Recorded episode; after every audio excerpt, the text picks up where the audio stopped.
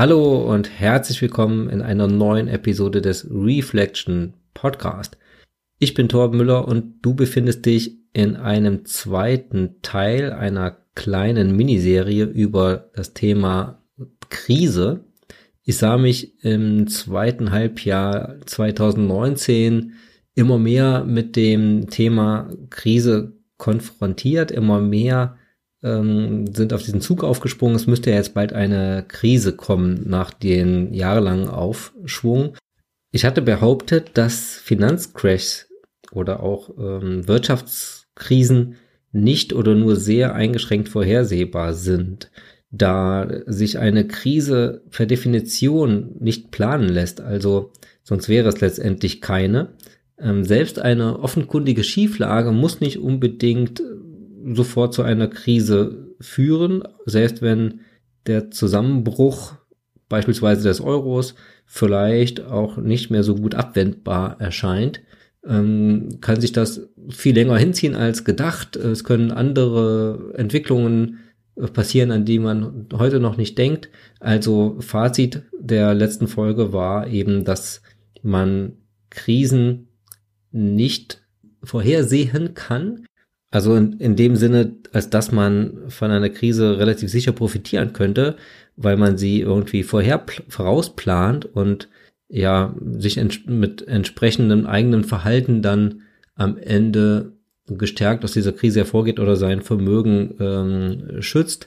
Ich behaupte, das ist so nur mit etwas Glück möglich. Ich hatte in alle Reden von der Krise durchaus ein paar Anzeichen und Rahmenbedingungen ähm, angeteasert, die letztendlich die Wahrscheinlichkeit des Eintritts einer Krise vielleicht äh, ähm, erhöhen, also die einen, äh, einen Eintritt einer Krise vielleicht wahrscheinlicher machen. Da hatte ich gesprochen über den Euro, über die Politik der EZB, also die Niedrigzinspolitik, über die Banken, über Zombie-Unternehmen, über den Klimawandel, über den Konflikt zwischen den USA und China mitsamt dem Handelsstreit und auch über die Grenzen der äh, Globalisierung und die Ungleichgewichte, die sich da gegebenenfalls ergeben haben. Ich will das jetzt nicht wiederholen, ähm, aber ich denke, dass all das natürlich Risiken sind, aber das ist alles bekannt und hat bisher nicht zu einer Krise geführt. Ähm, es kann natürlich jederzeit, oder es können natürlich jederzeit Ereignisse eintreten, also der sogenannte schwarze Schwan von Nassim Talib, der dann aus der Ecke kommt oder aus dem Schilf herauskommt und ja das ganze System dann zum Wanken oder zum Kippen bringt. Und dass das eben passiert, ist vielleicht wahrscheinlicher geworden durch diese Entwicklungen, aber niemand kann sagen, wann genau was eintritt, ähm, welche Entwicklungen sich, sich ergeben. Und deshalb möchte ich mich in dieser Folge damit beschäftigen, wie man sich überhaupt auf eine Krise vorbereiten kann. Also ob das möglich ist, was man tun sollte, was vielleicht auch nicht. Und ich werde einen kleinen Einblick ähm, in meine Haltung dazu geben. Und da möchte ich euch zunächst einmal drei verschiedene Szenarien vorstellen, die in oder die während so einer Krise durchlaufen werden können in mehr oder weniger großer Ausprägung und auch vielleicht in unterschiedlichen ähm, Zeitabläufen. Und das erste ist das Deflationsszenario. Also in normalen Zeiten, jedenfalls nach aktueller Ansicht, verliert Geld Jahr für Jahr ja ein bisschen seines realen Wertes. Das heißt, das Inflationsziel der Europäischen Zentralbank liegt bei knapp zwei Prozent. Das wird so anvisiert. Und das bedeutet ja, dass wenn alles gut läuft und wir immer diese zwei Prozent jährlich haben, dass wir 100 Euro, die wir jetzt haben, in einem Jahr nur noch so viel wert sind, wie 98 Euro heute wert sind. Das heißt, eine gesunde Inflation sorgt dafür, dass einmal erarbeitetes das Geld, also das Geld, was du jetzt bekommst oder verdienst, dass das entweder ausgegeben wird, also konsumiert wird, oder irgendwo angelegt wird, ähm, ja, wo du denkst, dass du vielleicht mindestens diese zwei Prozent bekommen kannst. Wenn man es irgendwo auf ein Sparbuch legt, wird es ja von anderen wieder, ähm, ja, wird es ja von den Banken wieder verliehen und andere investieren dann. Und bei der Investition ähm, würde man meistens ja auch Fremdkapital nutzen, also ein, um einen Hebeleffekt zu haben. Jemand investiert in eine große Immobilie, dann wird er vielleicht ähm, 50, 60, 70 Prozent fremdfinanzieren und das Ganze nochmal hebeln.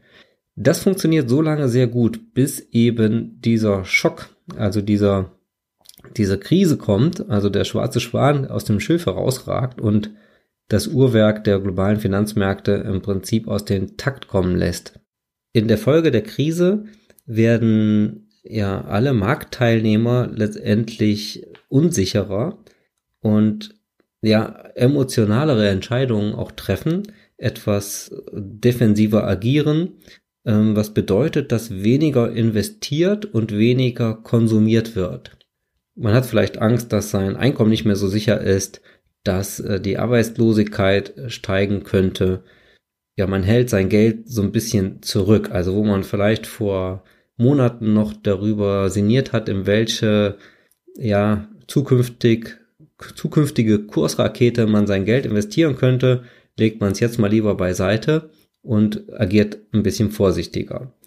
Das führt letztendlich dazu, dass hochriskante Investments aufgelöst werden, dass die Aktienbörsen etwas zurückkommen, dass äh, Spekulanten, die Wertpapiere vielleicht auch auf Kredit gekauft hatten, eher dann wieder auf der Verkäuferseite stehen.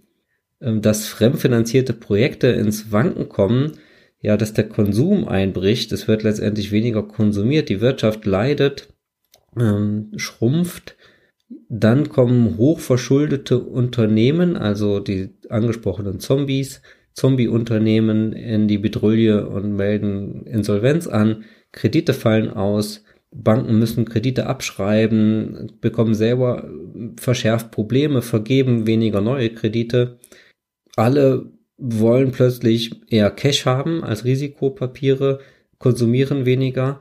Der Verkaufsdruck sorgt dann dafür, dass die Preise weiterfallen. Und das Tückische an diesem Inflationsszenario ist, dass die Marktteilnehmer, also du und ich, weiter sinkende Preise prognostizieren, also in Erwartung noch weiter sinkender Preise sich noch mehr zurückhalten. Nach dem Motto, hm, warum soll ich das jetzt für 10.000 Euro kaufen, das Auto, wenn ich es vielleicht nächstes Jahr für 9.000 kriege? Äh, letztes Jahr war es noch 11.000 Euro wert oder hat, hat es noch so viel gekostet.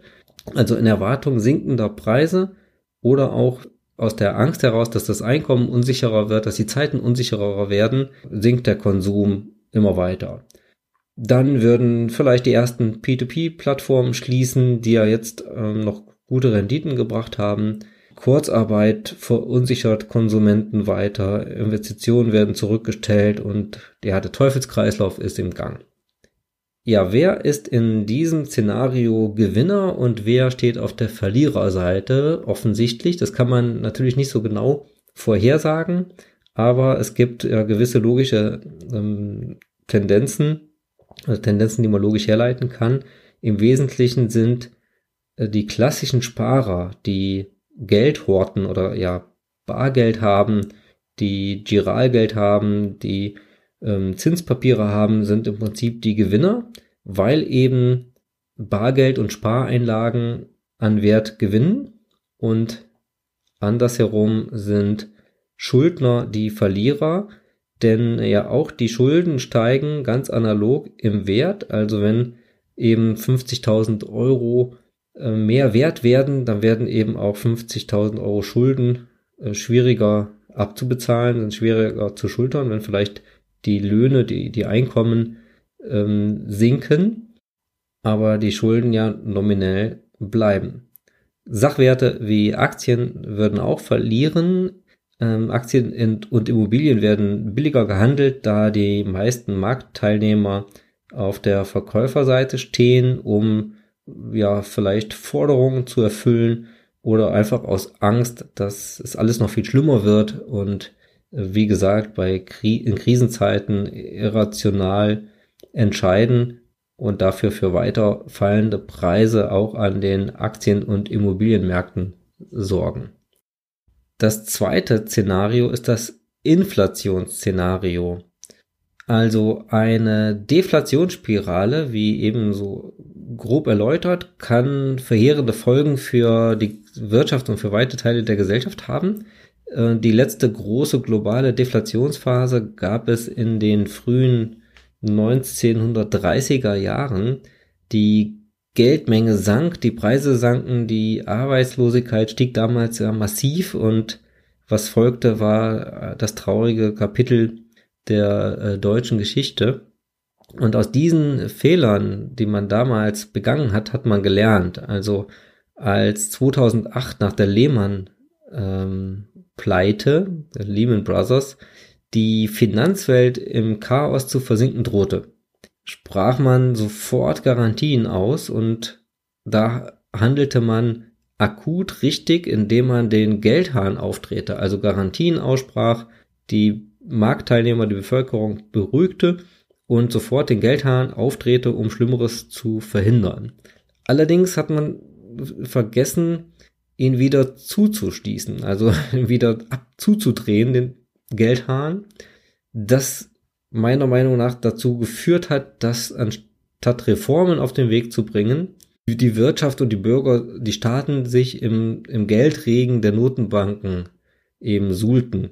So, die, die These, die allgemeine These, die ich auch vertrete, ist, dass die Notenbanken, insbesondere die EZB, schon so viele Maßnahmen getroffen hat, äh, aufgrund dieser Subprime-Krise, die wir hatten, dass bei einer erneuten Krisensituation so richtig in die Vollen gegangen werden müsste. Also die EZB müsste so richtig Geld mit der Bazooka raushauen, also ja noch nie dagewesene Maßnahmen treffen, die Geldmenge ausweiten. Ähm, von Helikoptergeld ist die Rede, dass quasi die Notenbank direkt auch ja, Privathaushalte mit Geld versorgt und so weiter. Die, die Zinsen sind schon im Kellergeschoss, tiefer geht es nur noch mit Sprengstoff und wenn die Märkte eben so mit Geld überflutet werden, dann würden wir wahrscheinlich eine höhere Inflation wohl haben. Und im Gegenteil zum Deflationsszenario würden die Preise gefühlt täglich steigen. Also Geld würde entwertet werden. Das würde auch den angenehmen Nebeneffekt für verschuldete Staaten oder Unternehmen haben, dass auch ihre Schulden entwertet werden würden. Aber eben auch Bargeld, das auf Girokonten liegt, was auf Sparbüchern liegt, auf Tagesgeldkonten, in Bausparverträgen, in Lebensversicherungen, in Rentenversicherungen. Alles würde in Richtung der Wertlosigkeit zerfließen, im Extremfall. In diesem Inflationsszenario sind letztendlich die Sparer die Verlierer. Also Bargeld und Spareinlagen würden ja an Wert verlieren.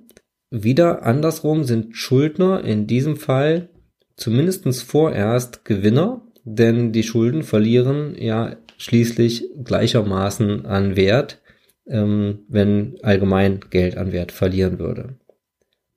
Sachwerte können in so einem Inflationsszenario schon eher ihren Wert halten. Im Gegensatz zu Geld sind sie nicht beliebig vermehrbar. Also eine hohe Inflation macht auch natürlich Unternehmen zu schaffen, sodass auch der Aktienmarkt jetzt bei einer Hyperinflation nicht unbedingt erste Wahl ist, aber die Preise von Immobilien, Gold oder auch Kryptowährungen die alle nur langsam oder nicht beliebig vermehrbar sind, steigen durch die Inflation tendenziell an.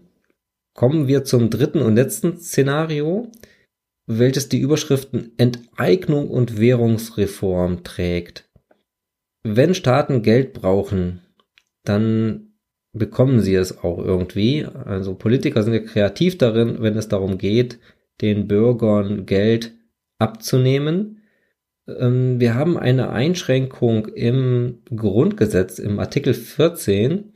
Der schützt zwar das Eigentum und das Erbrecht grundsätzlich, dennoch gibt es ja eine Vielzahl von Varianten, wie der Staat Eigentümer direkt oder indirekt belasten kann. Wir hatten es ja kürzlich ähm, in Berlin das Thema der Mietpreisbremse, was man ja auch als Stück weit der Enteignung ansehen kann. Es geht weiter mit möglicherweise höheren Grundsteuern, mit Zwangshypotheken. Alles das zielt darauf ab, Eigentümer privater Immobilien in die Tasche zu greifen. Goldbesitz ist auch nicht immer erste Wahl. Es gab schon den oder das Verbot privaten Goldbesitzes. Gerade wurde der Erwerb von Gold ähm, auch auf 2000 Euro limitiert, wenn man es denn anonym erwerben möchte. Bei Kapitalerträgen könnten wieder andere Steuersätze greifen, also es könnte beherzter zugegriffen werden bei dem Thema Kapitalertragssteuer. Die Vermögensteuer ist immer mal wieder Thema und da sind der Fantasien im Prinzip keine Grenzen gesetzt. Und wenn das alles noch nicht reicht, um die angehäuften Schulden oder die Verschuldung der Euro-Länder zu bedienen oder um eine Wirtschaftskrise zu verhindern, dann gehe ich davon aus, dass auch eine neue Währungsreform nicht auszuschließen ist. Also, dass wir tatsächlich einen Schuldenschnitt sehen werden und eine neue Währung. Wie das sich gestaltet, das weiß heute natürlich auch noch niemand. Ähm, jetzt komme ich noch mal kurz darauf zurück, dass ich vorhin ja gesagt hatte, in einem Inflationsszenario sind Schuldner erstmal auf der Gewinnerseite, weil ja auch die Schulden im Wert sinken. Wenn ich jetzt also ein Darlehen, ein Immobiliendarlehen für meine äh, selbstgenutzte Immobilie aufnehme in Höhe von 300.000 Euro und das ist dann auf einmal nur noch so viel wert wie, wie 100.000 Euro, also durch Inflation vielleicht auf ein Drittel meine Schulden geschrumpft sind, dann bin ich ja letztendlich Gewinner, aber wenn wir jetzt an das Thema Währungsreform denken, dann ist es nicht zwangsläufig so, dass alte Währung in neue Währungseinheiten eins zu eins umgetauscht werden. Es ist durchaus möglich, dass Schulden und Guthaben mit einem anderen Wechselkurs umgerechnet werden.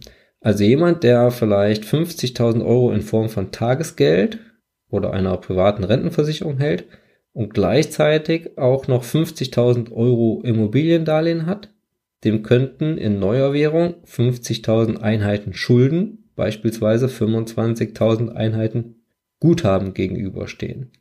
Also da kann man sich nicht sicher sein, dass man von einem Inflationsszenario zwingend profitiert, wenn man Schulden hat. Deswegen warne ich auch davor, ähm, man könnte ja auf die Idee kommen, ich verschulde mich jetzt hoch, kaufe dadurch Sachwerte, Immobilien, Aktien und so weiter und dann kommt die Inflation, meine Schulden sind weg und ich habe ja dann immer noch diese Immobilien und diese Aktien. Das wird so nicht oder sehr wahrscheinlich nicht äh, funktionieren. So, eine der häufigsten Fragen in Zusammenhang mit Krise oder Finanzkrise ist die, wie kann ich mein Geld oder mein Vermögen, das ich bisher erwirtschaftet habe, denn krisenfest machen? Also wie kann ich mich davor schützen, dass ich alles oder so gut wie alles in einer Krise verliere? Und da ist letztendlich festzustellen oder meine Aussage, dass man sich bewusst machen sollte, dass nichts wirklich sicher ist. Also jedenfalls an Vermögenswerten außerhalb des eigenen Humankapitals ist eigentlich nichts wirklich sicher. Und mit Humankapital meine ich äh, dich selbst, also das, was du kannst, das, was du an, an, an Wissen hast, das, was du, ähm, ja, was dein Charakter ausmacht, also alles das, was in dir selber steckt, das kannst du natürlich auch während und nach der Krise nutzen, um klarzukommen oder um Werte zu schaffen. Aber alles Materielle, könnte schon einer Krise zum Opfer fallen. Ich beginne mal mit dem einzigen offiziellen Zahlungsmittel in Deutschland. Das sind nämlich Euro-Banknoten. Alles andere ist zumindest kein offiziell zugelassenes Zahlungsmittel. Man kann natürlich mit Giralgeld äh, bezahlen, also durch Überweisung und Kreditkarten und, und Münzen, aber offiziell gesetzlich gesetzliches Zahlungsmittel in Deutschland sind nur Euro-Banknoten. Jetzt könnte man auf die Idee kommen, ähm, ich horte alles in Euro-Banknoten, das ist mir am sichersten. Dann hast du das Problem, dass bei einem Inflationsszenario der Wert dieser Euro Banknoten verfällt, also im Extremfall nahezu vernichtet wird. Das heißt, am Ende wäre das Papier nur noch das Papier wert und hätte keinen realen Kaufwert mehr. Zudem gibt es das Problem der Lagerkosten. Also bei ein paar tausend Euro ist das noch kein Problem, aber wer höhere Summen lagern möchte, der braucht mittlerweile entsprechend ein bisschen Platz, denn die 500er Scheine wurden ja schon mal vorsorglich abgeschafft. Das heißt, es ist teurer geworden, große Bargeldbestände zu speichern. Nächstes Thema wäre das äh, Giralgeld oder das Buchgeld, das von Banken ja auf magische Weise geschöpft wird, also durch die, durch die äh, Geldschöpfung per Kreditvergabe. Und das ist letztendlich aber nur eine Forderung gegenüber der Bank, auf deren Girokonto dieses Bargeld oder dieses Giralgeld dir angezeigt wird. Also wenn auf deinem Girokonto 2000 steht, dann bedeutet das nichts anderes, als dass du eine Forderung gegenüber der Bank hast, dass sie dir 2000 Euro auszahlen möge. Und das allermeiste Geld gibt es nur in Form dieser Zahlen und gar nicht als Banknoten. Daher ist auch der sogenannte Bankrun so gefürchtet. Das heißt, wenn alle ihr Geld abheben wollten, dann wird sichtbar plötzlich, dass es dieses Geld in Form von Banknoten gar nicht gibt. Also es ist gar nicht möglich, dass alle äh, Bürger in Deutschland ihr Geld von den äh, Instituten sich auszahlen lassen, weil es dieses, dieses Geld, so viel Papiergeld gibt es einfach gar nicht, wie als, also wie, wie Guthaben. Jetzt könnte man auf die Idee kommen, okay, auf der Bank, äh, auf dem Girokonto ist das Geld zumindest sicher. Ähm, bin ich ein bisschen anderer Meinung. Es gibt natürlich die Einlagensicherung, die vorgibt, dass bis zu 100.000 Euro pro Institut gesichert ist durch die sogenannte Einlagensicherung. Trotzdem hat man das Restrisiko, dass Banken reihenweise pleite gehen und diese Einlagensicherung nicht mehr greift oder es nicht mehr möglich ist, so viel aufzubringen, äh, also von, dass das Sicherungssystem überfordert wird und man nicht mehr so viel Geld aufbringen kann, wie man eigentlich müsste, um alle Forderungen zu bedienen. Zudem fällt auch dieses Giralgeld natürlich einem Inflationsszenario zum Opfer. Also wer über Jahrzehnte sein Geld auf Girokonto hat, der wird an Kaufkraft einbüßen, solange wir eine Inflation größer Null haben. Die nächste Anlageklasse wären Anleihen oder auch Lebensversicherungen und Rentenversicherungen. Alles, was zinstragende Investitionen sind. Es gibt ja natürlich auch Rentenversicherungen, die in, in Aktien, einen Teil in Aktienfonds investieren, fondgebundene Policen. Ich rede jetzt hier mal von den zinstragenden Versicherungen. Die sind meiner Meinung nach auch nicht so sicher, wie man immer ähm, vorgibt, denn hier haben wir gleich mehrere Probleme. Einmal gibt es schon lange keine vernünftigen Renditen mehr auf solche Produkte. Wer noch Altverträge hat, da sieht das besser aus. Zweitens mal hat man das Kontrahentenrisiko. Also der Versicherer muss auch erstmal zahlungsfähig bleiben, auch in der Phase, in der ich meine Rente beziehen möchte. Ein, ähm, eine, ein, eine Anleihe, die ich habe, da muss auch der Emittent der Anleihe noch dann zahlungskräftig sein, sei es ein Staat oder sei es ein Unternehmen, wenn ich das Geld zurückbekomme also wenn die Anleihe fällig wird. Und ja, analog sieht es auch bei Lebensversicherungen aus. Und auch hier haben wir das Inflationsproblem, wenn ich eine zinstragende Rentenversicherung habe und kriege nachher vielleicht 500 Euro Rente, aber kann mir davon nur ein paar Brötchen und ein paar Tüten Milch kaufen, dann habe ich hier auch ein Problem, dass der, der eigentliche reale Wert nicht unbedingt gegeben sein muss. Die nächste Anlageklasse Aktien oder Aktienfonds, ETFs und so weiter. Ähm, da ist das Problem natürlich, dass der Aktienmarkt im Krisenmodus natürlich auch in sich zusammensacken kann und das wahrscheinlich auch wird.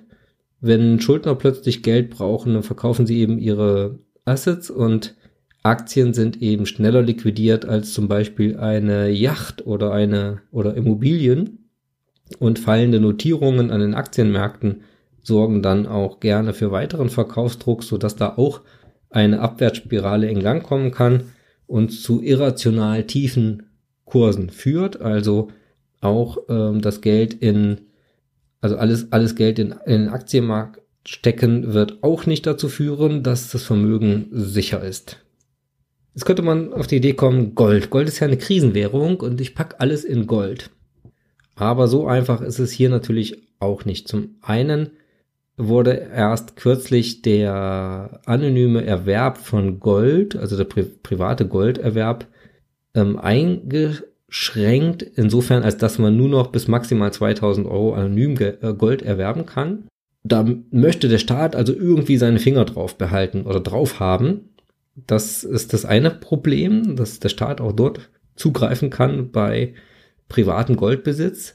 Der wurde zum Beispiel in Deutschland in dem Zeitraum von 1923 bis 1955 auch schon mal verboten. Das heißt, man musste sein Gold abliefern, also Goldverbot. Zwangsabgaben auf das glänzende Metall sind auch denkbar. Und wenn wir also bei dem Thema Enteignung angekommen sind, dann wird es möglicherweise vor dieser Krisenwährung Gold auch keinen Halt machen. Also da ist man auch nicht auf absolut sicherer Seite. Zudem hat man noch die Lagerkosten zu tragen während der ganzen Zeit, in der wir nicht im Krisenmodus sind. Also auch kein Heilmittel, jetzt alles in Gold zu stecken. Wie sieht es dann mit Kryptogeld aus? Also Bitcoin zum Beispiel. Wird als Zufluchtsort gehandelt in Krisenzeiten, analog zu Gold. Ähm, das Kryptogeld hat ja so ein paar Eigenschaften, die Gold auch hat, äh, dass es eben nicht beliebig vermehrbar ist. Also der Bitcoin, es gibt eine begrenzte Anzahl an Bitcoins, die jemals existieren werden aufgrund des Konzeptes. Aber das heißt ja nicht, dass nicht beliebig viele andere Kryptowährungen erfunden werden können. Und es gibt ja neben dem Bitcoin auch schon einige, die auch an Bedeutung gewonnen haben und auch einige, die schon wieder von der Bildfläche vielleicht verschwunden sind.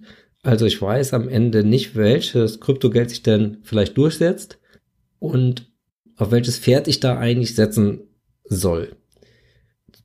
Erschwerend hinzu kommt, dass ähm, vielleicht auch gerade in Krisenzeiten dass die, die Kurse der, des Kryptogeldes sehr stark schwanken und ich noch viel mehr Nerven brauche wie in dem Aktienmarkt im Allgemeinen, weil die Volatilität, also die Kursausschläge nach oben und nach unten ähm, im Moment jedenfalls noch sehr viel stärker sind als selbst im Aktienmarkt. Also alles in Kryptowährungen wäre auch nicht der Heilsbringer oder der Schutz vor Verlusten in der Krise. Dann kommen wir mal zum Betongold, also Immobilien.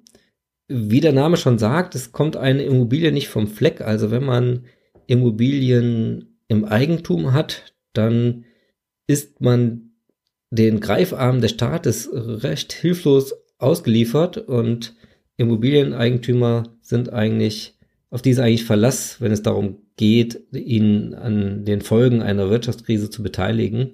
Denn ja, sie haben ihr Eigentum und sie kommen einfach nicht so schnell weg, während äh, Aktienmärkte umgeschichtet werden, können Geld im globalen Finanzsystem sehr schnell den Ort wechseln kann, steht die Immobilie dort äh, fest in einer Kommune und der Staat bedient sich gerne dann an den Immobilieneigentümern, wenn diese zum Beispiel durch ein Inflationsszenario im, im Vorteil sind, weil ihre Immobiliendarlehen ähm, im Wert geschrumpft sind, dann muss das nicht heißen, dass man da als Gewinner aus so einer Krise hervorgeht. Nach der letzten Währungsreform zum Beispiel 1948 ließ der Staat dann vier Jahre später, also 1952, zum Beispiel Zwangshypotheken in die Grundbücher eintragen, um die Folgen des Krieges auch zu, zu refinanzieren.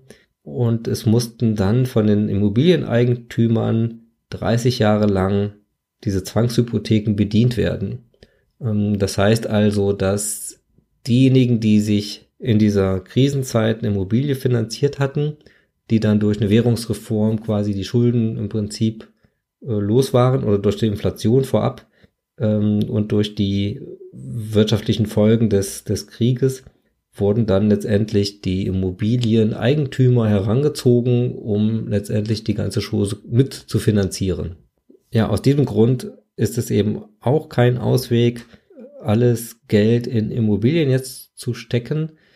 Jetzt könnte man ja auf die Idee kommen, in einer überschuldeten Welt, dass man selbst am besten auch welche hat, um nicht am Ende der Dumme zu sein, der jahrelang gespart hat und die anderen haben auf großem Fuß gelebt, haben Schulden gemacht und am Ende knallt es sowieso alles und bricht zusammen. Und wieso sollte ich dann nicht auch bei der Party mitmachen? Und ganz so falsch klingt das auch erstmal gar nicht. Also solange man eben kein Deflationsszenario hat und vielleicht sogar noch mal eine steigende Inflation sieht, solange kann man, wenn man parallel Schulden hat und auf der anderen Seite gute Vermögenswerte, ähm, ist es erstmal kein schlechter Deal oder klingt erstmal nach keinem schlechten Deal. Es gibt natürlich zwei Probleme. Einmal eben schon angeklungen, wenn wir in eine Deflationsphase kommen, dann werden diese Schulden immer mehr wert. Das ist ein Risiko, was man hat. Und zweitens mal natürlich, wenn man in der Krise Probleme hat, das Einkommen stabil zu halten, also Stichwort Kurzarbeit oder Verlust des Arbeitsplatzes, wenn auch nur temporär. Diese Schulden müssen natürlich auch bedient werden können langfristig. Und das dritte Problem wäre dann bei einer Währungsreform, wenn der Staat letztendlich auf die Idee kommt oder die Notenbank ähm, das, den Kurs der Schulden anders umzurechnen als Guthaben, dass man da vielleicht keinen guten Schnitt macht. Ja, wenn das alles nichts hilft, dann brauchen wir vielleicht eine Wunderwaffe, Derivate. Unter Derivaten versteht man ja Optionsscheine oder auch Knockout-Papiere, äh, Puts und Calls oder ähnliches, mit denen sich ja alles Mögliche hebeln lässt, absichern lässt, verstärken lässt. Also ich kann auf fallende Kurse wetten.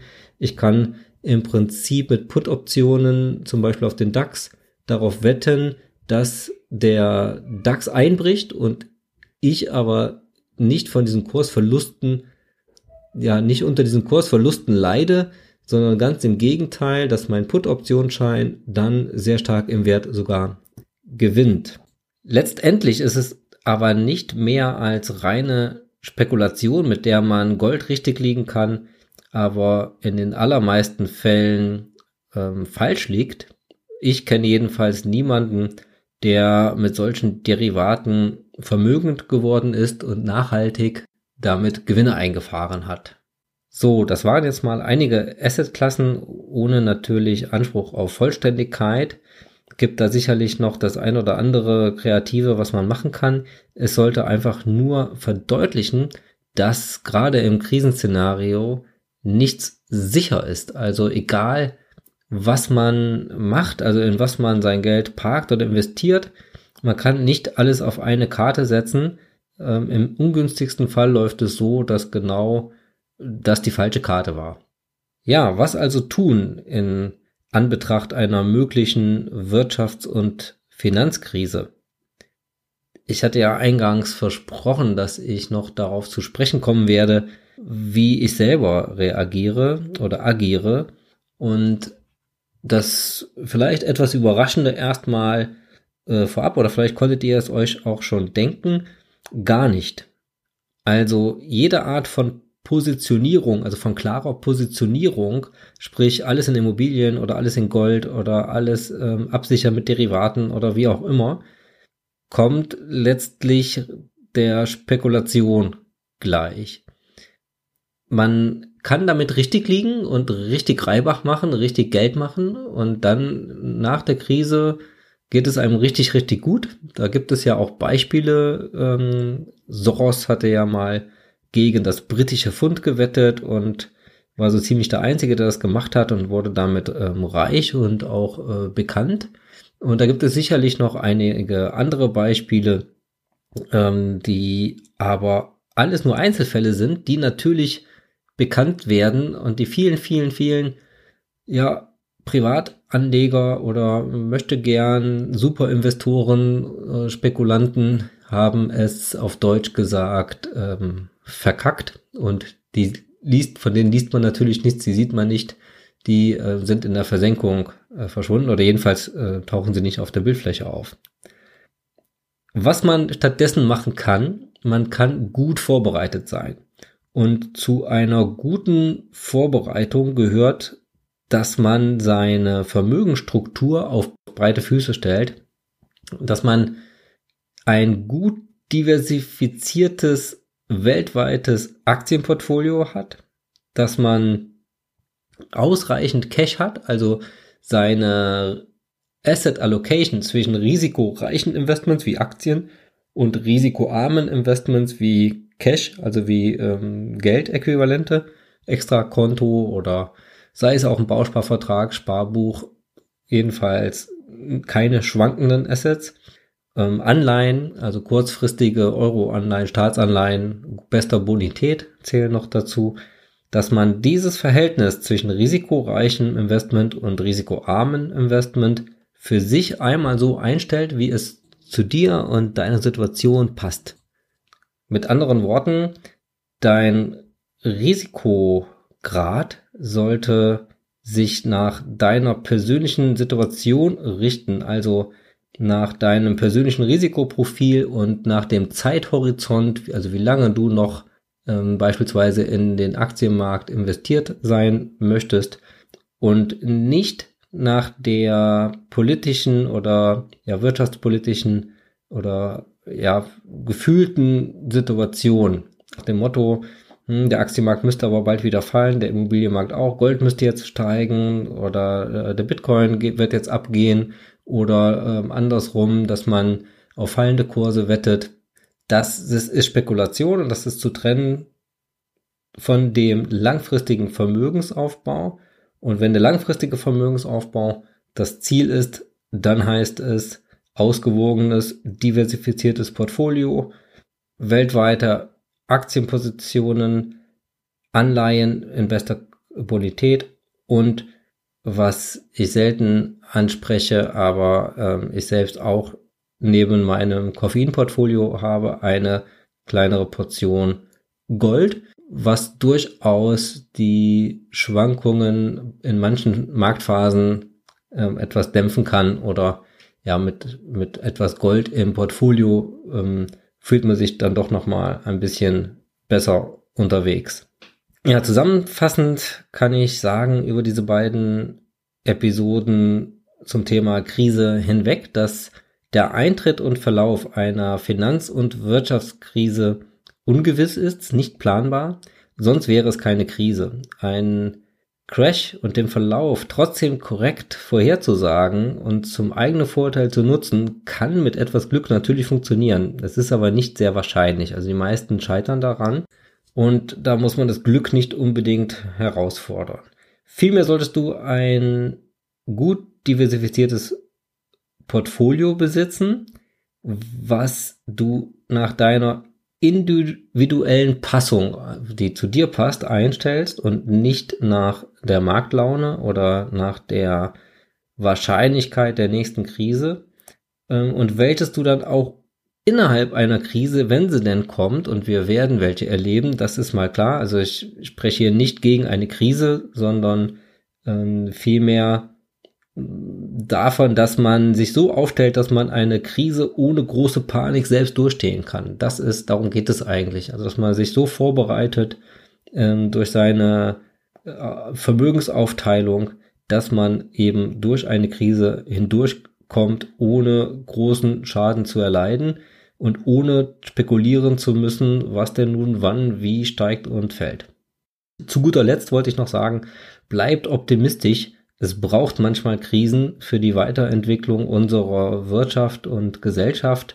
Eingefahrene Systeme werden eben so lange gefahren, bis nichts mehr geht. Manchmal braucht es den Kollaps für einen kleinen Reset, aber auch danach wird es noch Unternehmertum geben, es wird Organisationen geben, die äh, Werte schaffen und ja, da bleibt mir nur zu sagen, keine Angst vor der Krise im Sinne der schöpferischen Zerstörung, es muss immer mal wieder rappeln und auch danach bleibt äh, das Wissen, was wir haben, kreative Menschen, Ideen, Vielleicht kommen neue Ideen, die vorher gar keinen Platz hatten. Ähm, unser Können, also dein Können, ähm, das wirst du nachher noch, also das, was du jetzt gut kannst, wirst du auch während und nach der Krise können. Ähm, die bereits entwickelten, entwickelten Technologien sind da, Maschinen stehen zur Verfügung. Das alles bleibt trotz Krise vorhanden und dann geht es auch wieder aufwärts und vielleicht noch viel cooler als das bisher schon der Fall war. Ja, damit würde ich mich aus dem Zweiteiler verabschieden. Ich wünsche euch viel Erfolg vor, während und nach der Krise und wir hören uns in der nächsten Ausgabe des Reflection Podcast.